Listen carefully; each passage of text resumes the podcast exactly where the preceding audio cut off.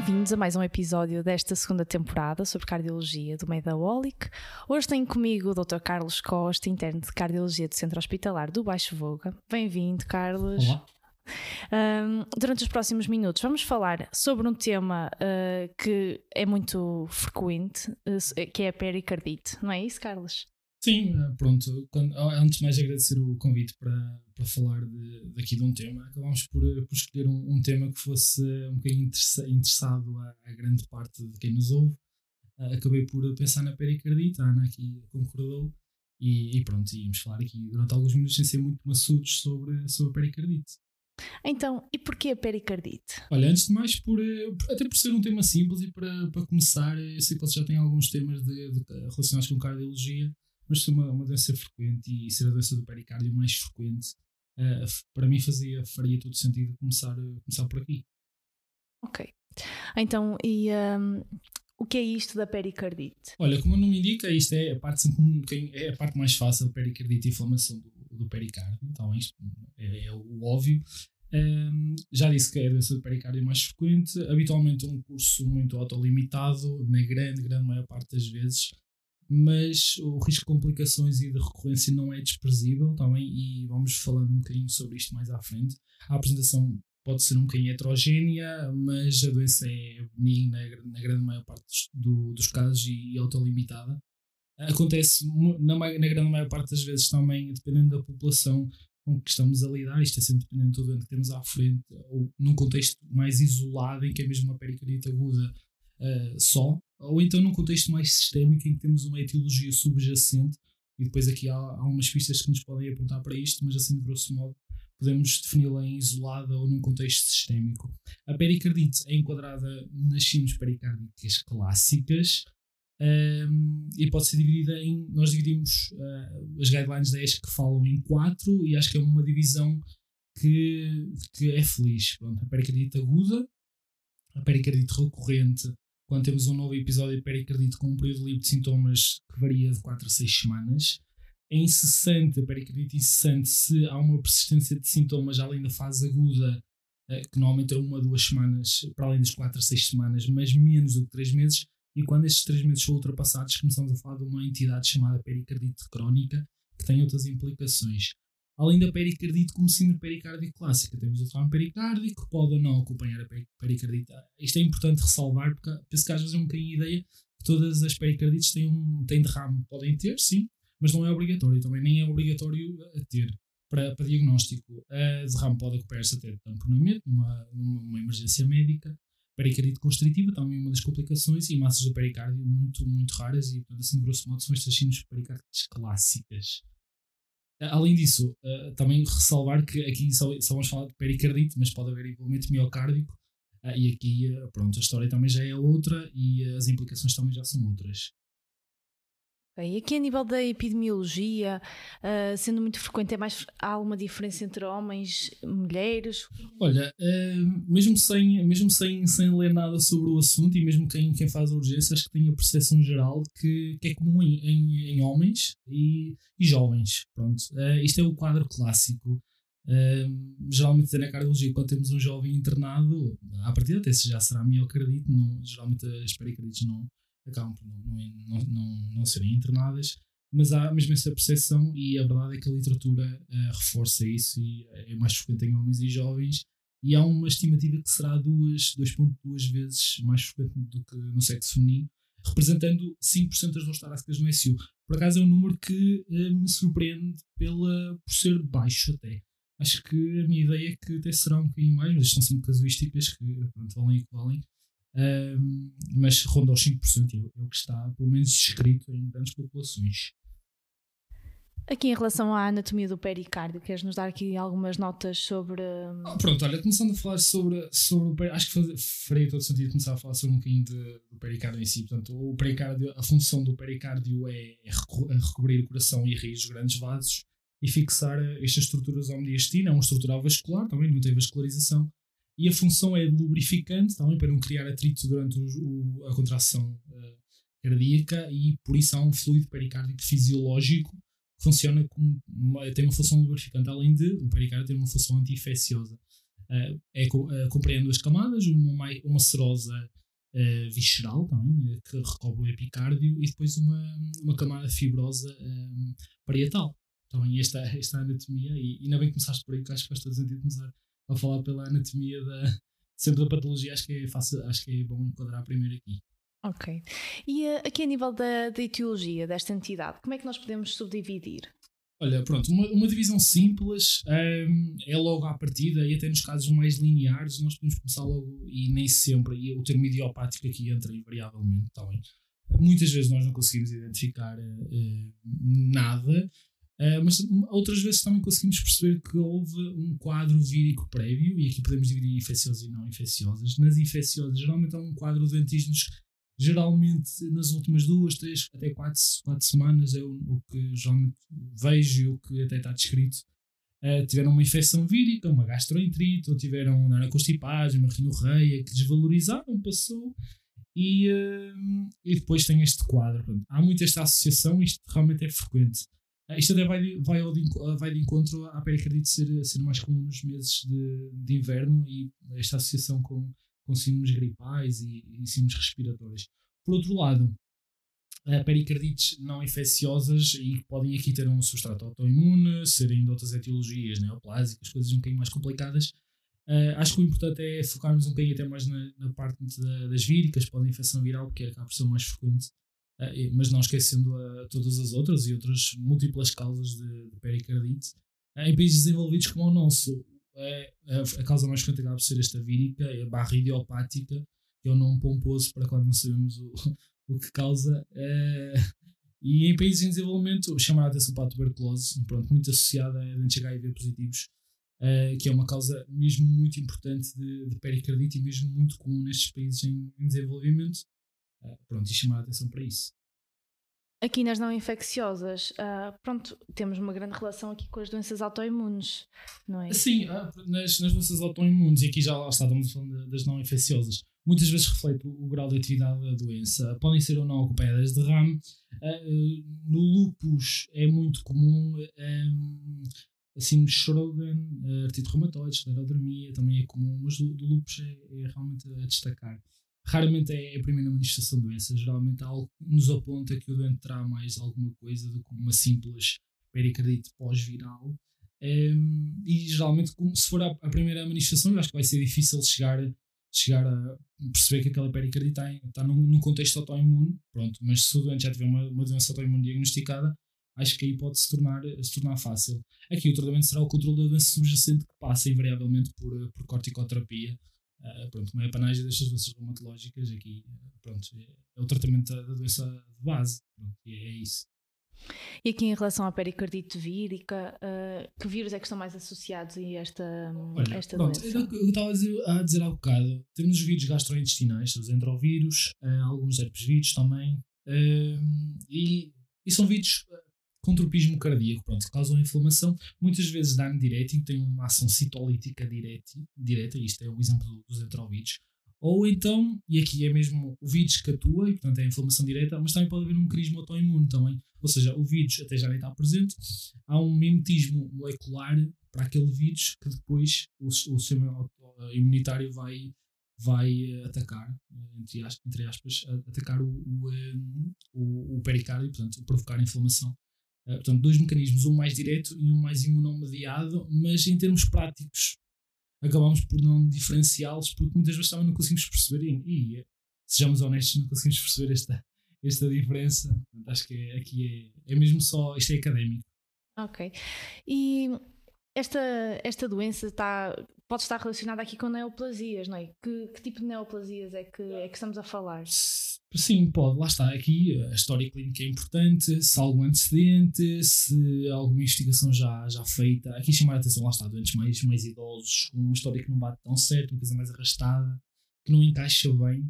Pensar, uh, os tumores primários são muito raros também, os, os mesotelioma pericárdicos são muito raros. Uh, aqui, tumores da mama, tumores do, do pulmão, portanto, mais locais, perto do pericárdio, linfomas, diastímicos aqui faz todo o sentido uh, haver uma, uma pericardite associada e realmente acho que até nas enfermeiras de medicina interna e nesses estudantes uh, a associação com a pericardite é, é uma coisa que nós vamos vendo e não é assim nada, nada especial. chama a atenção, isso é que me vais perguntar provavelmente, é que além destas, chama a atenção para, para causas farmacológicas, ainda que raras, alguns fármacos um, podem estar associados, mesmo quimioterápicos, a pericardite. Sinceramente nunca vi, mas sei que lá está, é raro, mas me chama a atenção até, por exemplo, a amiodarona, um fármaco que nós usamos na cardiologia, pode ter alguma associação com, com estas uh, síndromes pericárdicas.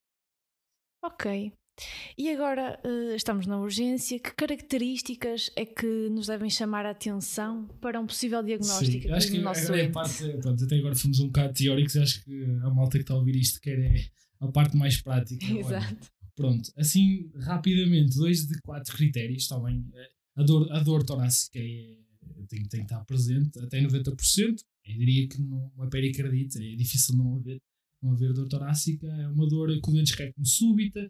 Geralmente o que está descrito na literatura é que é uma facada, pleurítica, embora aqui eu chame a atenção que isto às vezes não é nem, nem sempre nem nunca, como em tudo na medicina, e ou porque o doente não sabe caracterizar bem, ou porque a dor não é mesmo pleurítica, muitas vezes não acaba por não ser eh, bem como está, como está descrito. Há uma comum irradiação para o trapézio, mesmo superior esquerdo, e a clássica melhoria na posição sentada e anteflexão do tronco a aliviar a dor, que pode não existir, ou seja, se existir até reforça, mas também se não existir não vamos excluir o quadro por isso.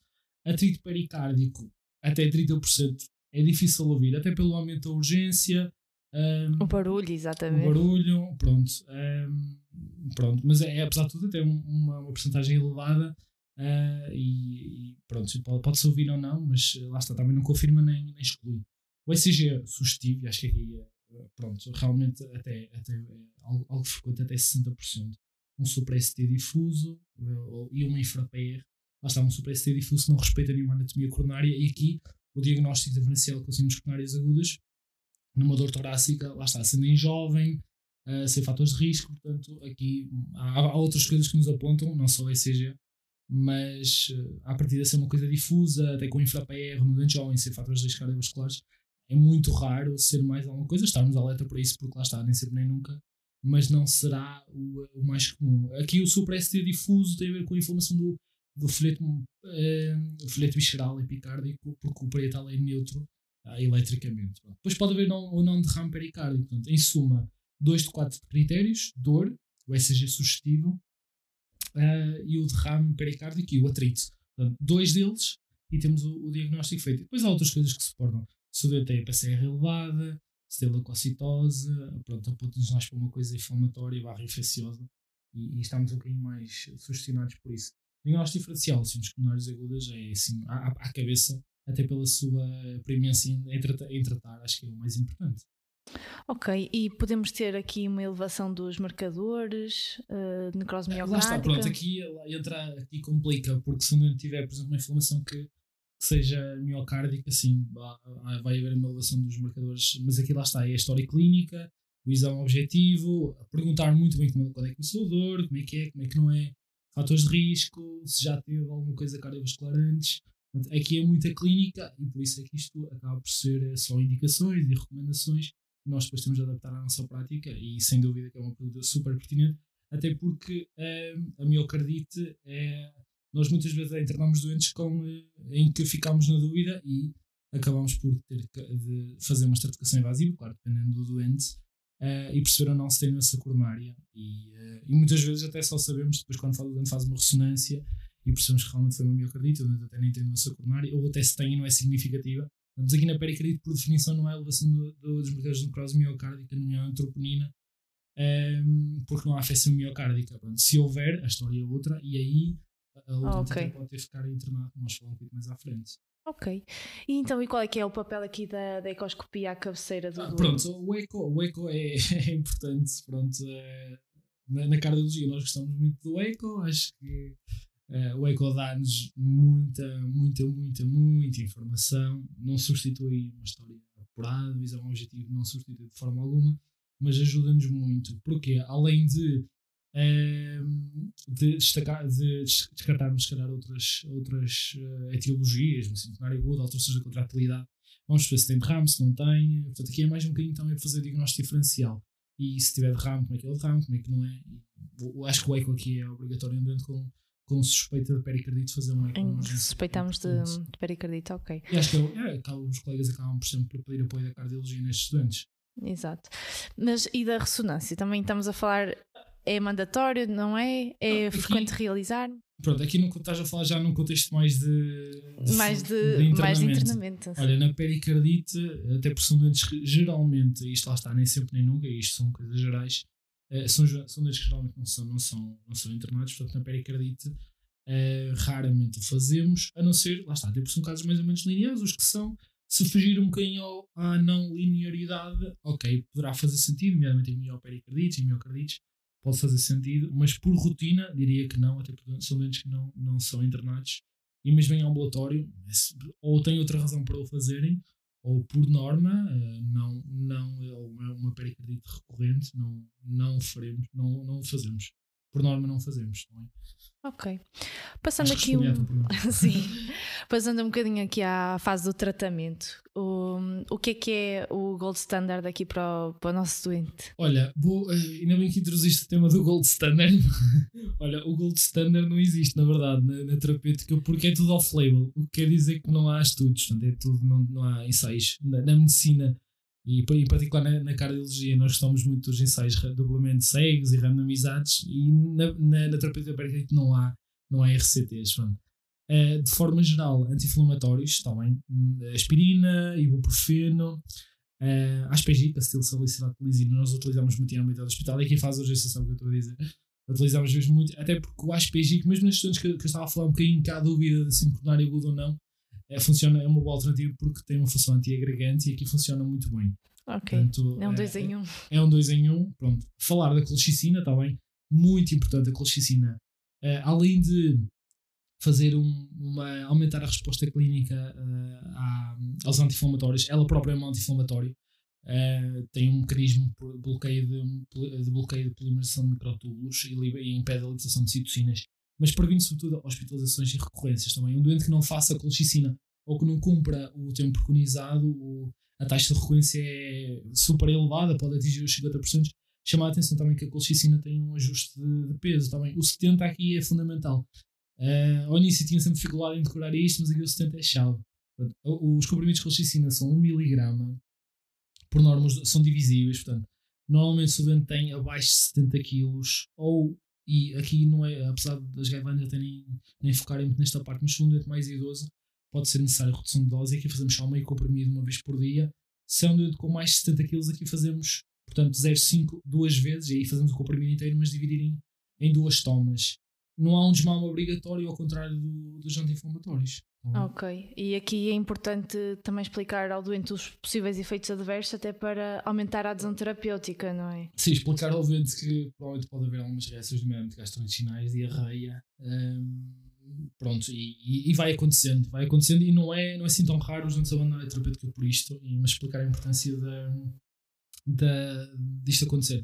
Nestes doentes, e sobretudo nos doentes que estão a fazer um, toma bidiário, o que nós fazemos geralmente é reduzir uma toma Pronto, não há okay. propriamente recomendações para fazer, mas acaba por ser um bocado empírico e acabamos por, eh, por reduzir. Pronto. E é. Só, no fundo, anti-inflamatórios, a colchicina, nestes casos lineares, é, resolve muito, muito a maior parte do, dos casos. A aspirina, um, ehm, até duas semanas, normalmente prolongamos um bocadinho mais. Pronto. Okay. É, e fazendo um desmame da, do, dos anti-inflamatórios sempre. Tá e em relação aqui à cortico, à corticoterapia, que papel é que eles têm, é que os corticoides têm aqui no, no nosso doente com pericardite? Olha, a corticoterapia, por norma e numa primeira abordagem uh, contraindicados também, uh, só avançamos para a corticoterapia se temos alguma razão para o fazermos, mantendo doenças autoimunes em que, por norma, lá está, ela, ela entra. Se temos contraindicações aos anti-inflamatórios nós todos, também não é assim tão raro. Um, sempre em doses baixas, isto porquê? Porquê é que não avançamos para a corticoterapia logo?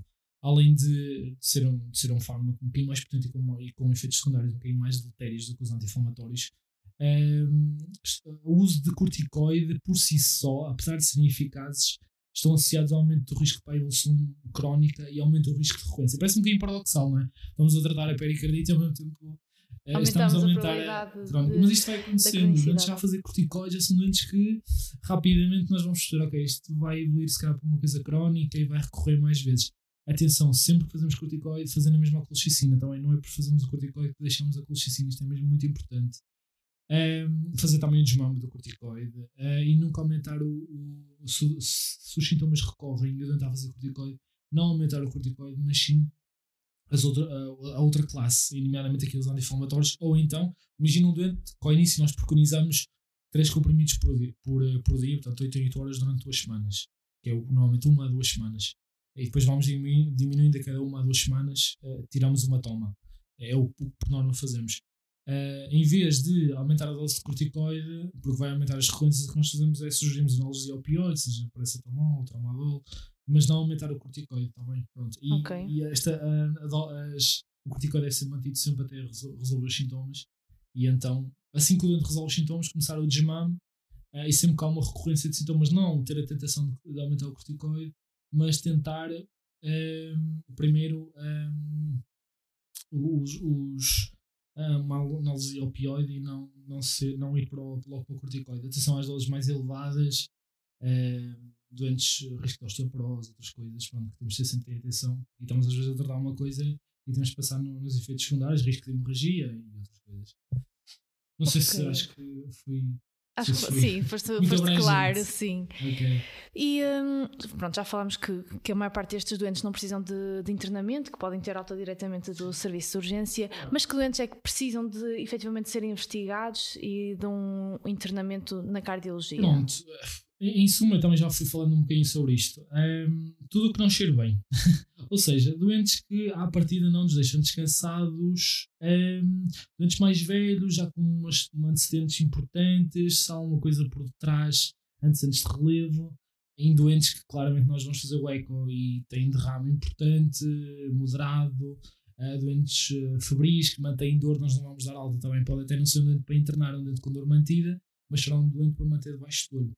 A maior parte dos casos em jovens, uh, e se for linear e não tiver aumento dos marcadores de necrose miocárdica e, portanto, miocardite, e aí não havendo risco de arritmia ventricular, nós acabamos por, eh, por dar alta a partir do SI quando a dor está controlada. Com, normalmente é, nós fazemos muito ASPG porque é uma formação que dá para fazer endovenosa.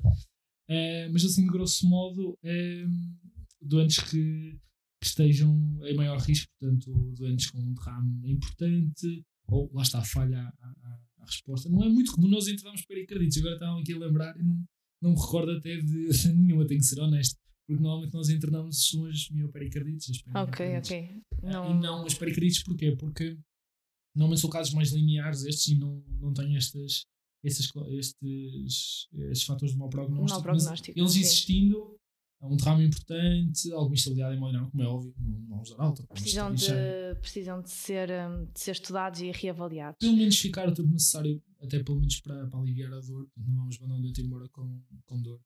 Uh, pronto, ou seja, aqui já é um bocadinho geral e a presença de miopericarditis, a elevação dos marcadores de necrose miocárdica, os doentes têm que ficar internados pelo risco de arritmia ventricular e morte súbita cardíaca.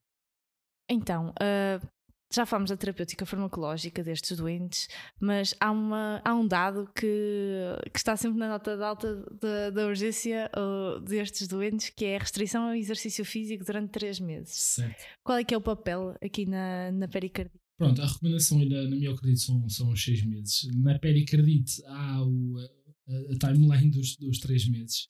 Aqui é porque eventualmente o, o, eh, o, eh, o exercício promove um, um aumento da fluxo sanguíneo local, um stress oxidativo, de, do stress do pericárdio e, e, a recomendação é manter até uma frequência cardíaca abaixo dos 100 e, portanto, evitar exercício físico. Pronto, pericardite, sobretudo, o que eu costumo dizer é, pelo menos enquanto os doentes são sintomáticos, não faz qualquer tipo de sentido fazerem esforços. É? acho, que não, é, acho que é óbvio, eles até percebem a timeline dos três meses é um bocadinho de segurança para, para o doente e para nós.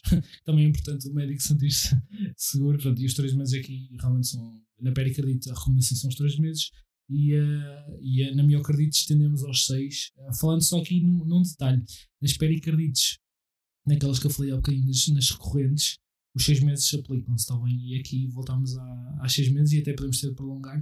Mas de grosso modo, pericardite três meses, miocardite seis nas pericardites recorrentes também podemos ter de, de ir até às 6.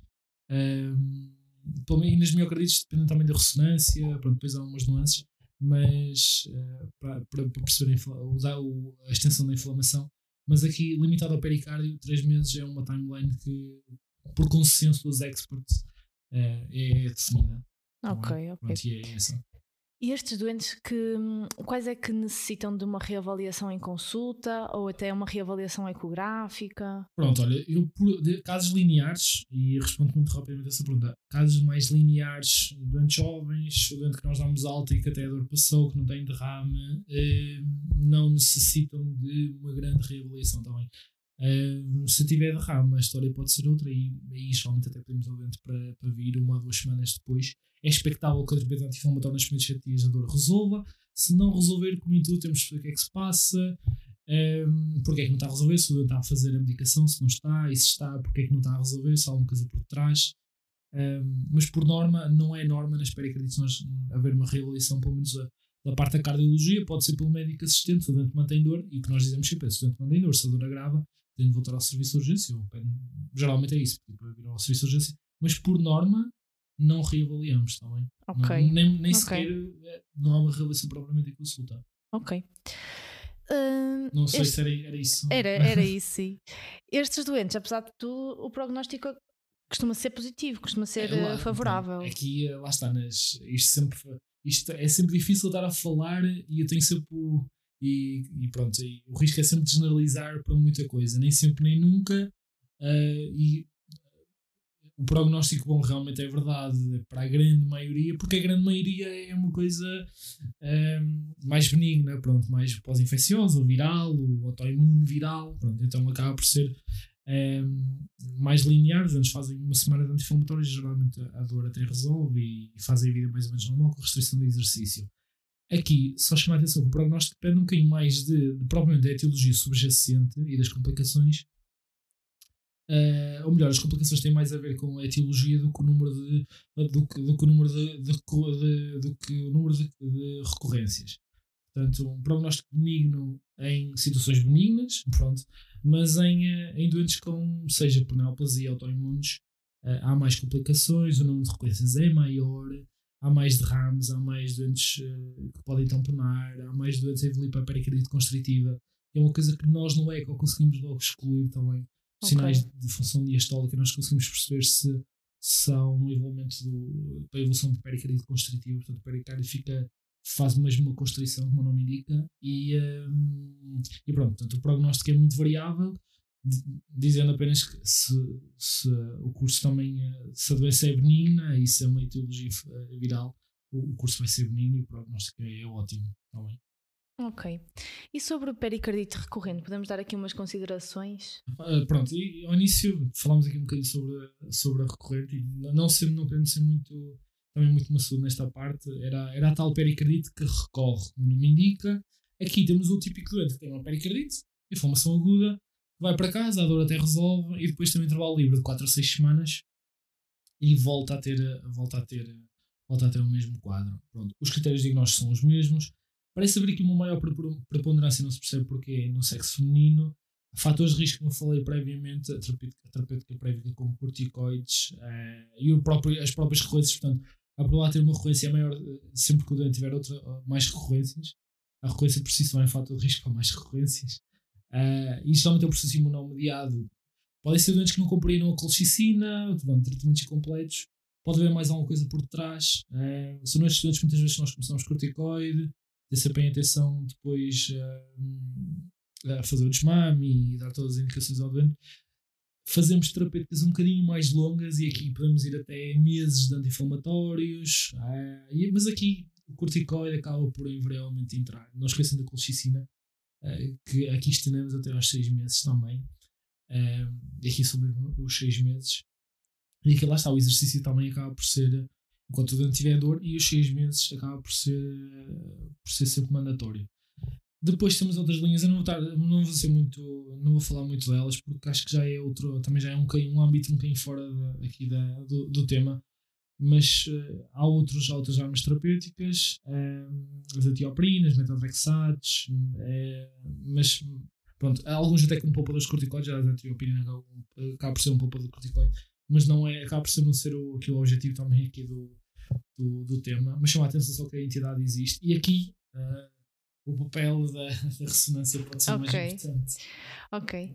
Estes doentes já têm indicação para, para fazer outro exame de imagem? Olha, diria que, diria que sim, até porque lá está, uh, além de toda uma investigação por detrás para perceber o que é que se passa, uh, serão doentes que podem já beneficiar do, de, uma, de uma ressonância, portanto, de uma avaliação mor morfofuncional. E claramente a ressonância é muito superior a qualquer método de imagem na cardiologia. Uh, e aqui podemos caracterizar o desenvolvimento do pericárdio, o, o, um, o preenchimento por contraste, como é que é, como é que não é, Portanto, aqui a ressonância pode, pode fazer sentido, nem sempre nem nunca, mas pode aqui já, já fazer, fazer algum, algum sentido, sim, acho que, acho que sim. E nestes doentes, claramente, quando não tem uma pericardite recorrente, deve ser acompanhado pela cardiologia. Normalmente, se nós respeitamos doenças autoimunes, nós pedimos à medicina interna também para ver. pronto, e geralmente é, diria que ou neoplásico ou autoimune acaba por ser, eh, ou então um tratamento que não está a ser, eh, a ser, a ser bem eficaz e, e está a ser incompleto. Ok. É... E a nível da vacinação, estes doentes têm alguma indicação específica?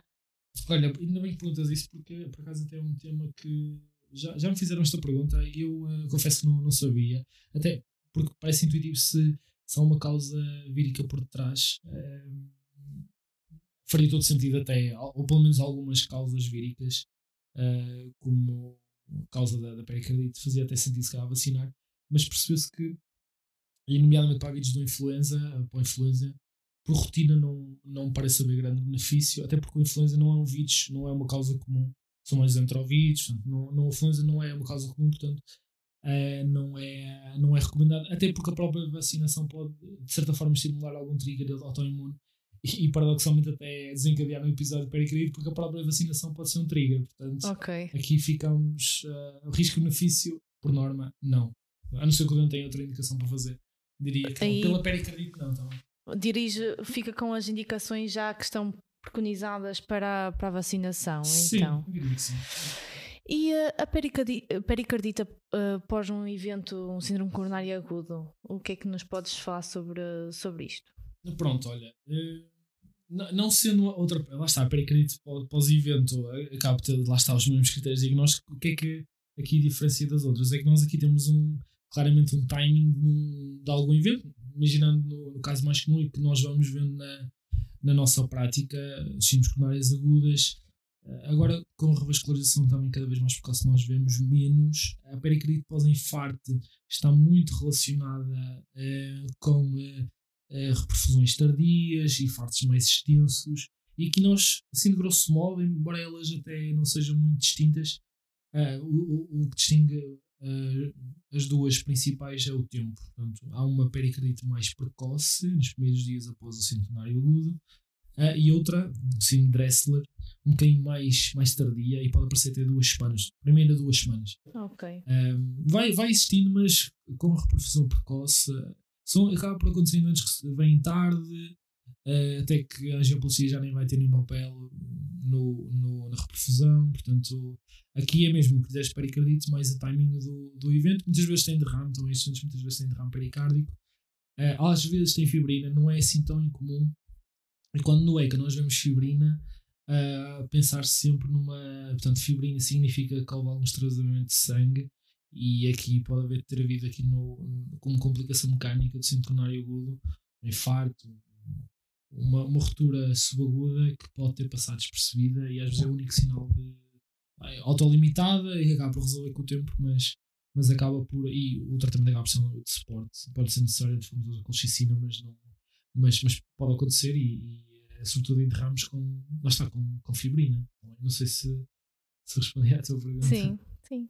Bem, Carlos, acho que fizemos aqui uma grande viagem pela, pela pericardite. Sim, eu, pronto, uh, acho que fomos falando do. Lá, pronto, o ideal é sempre, é, pelo menos na minha perspectiva, quando estou a ouvir este tipo de, de podcast, é, é, tentar sempre ser mais simples e tentar ser um bocadinho mais. Uh, ser conciso e estruturado, para, também para não confundir mais né? claro. e, uh, e não envolver aqui outras coisas. Mas pronto, acho que é, é uma patologia comum Uh, tem aqui algumas nuances um, ehm, e acho que como é um, algo que aparece no serviço de urgência quem faz urgência, pelo menos numa primeira abordagem acho que é estar familiarizado com a, com a patologia acho que é, acho que é bom Exatamente. E pronto, olha, obrigado pelo, pelo convite e estou Obrigada disponível eu. para, para mais coisas, mais temas, se, se vocês entenderem. Obrigada. E pronto, deixem as vossas sugestões eh, ou, ou dúvidas eh, por e-mail em medicamento.academy.gmail.com ou então na nossa página do Instagram, o medawolic.podcast. E pronto, obrigada, Carlos, e, Adeus. e até à próxima. Até à próxima.